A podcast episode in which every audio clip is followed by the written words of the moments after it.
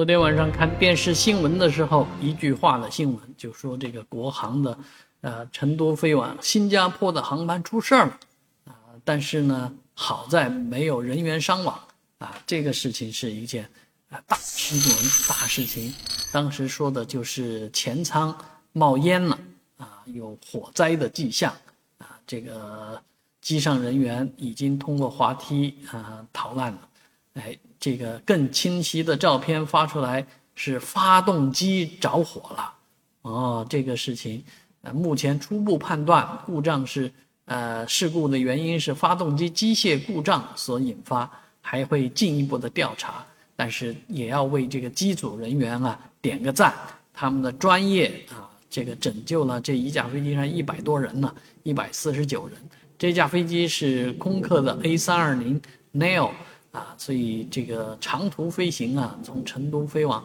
新加坡大概要飞四五个小时。那这么长的旅行之后啊，这个飞机能够顺利的在樟宜机场降落，也是不幸中的大幸了。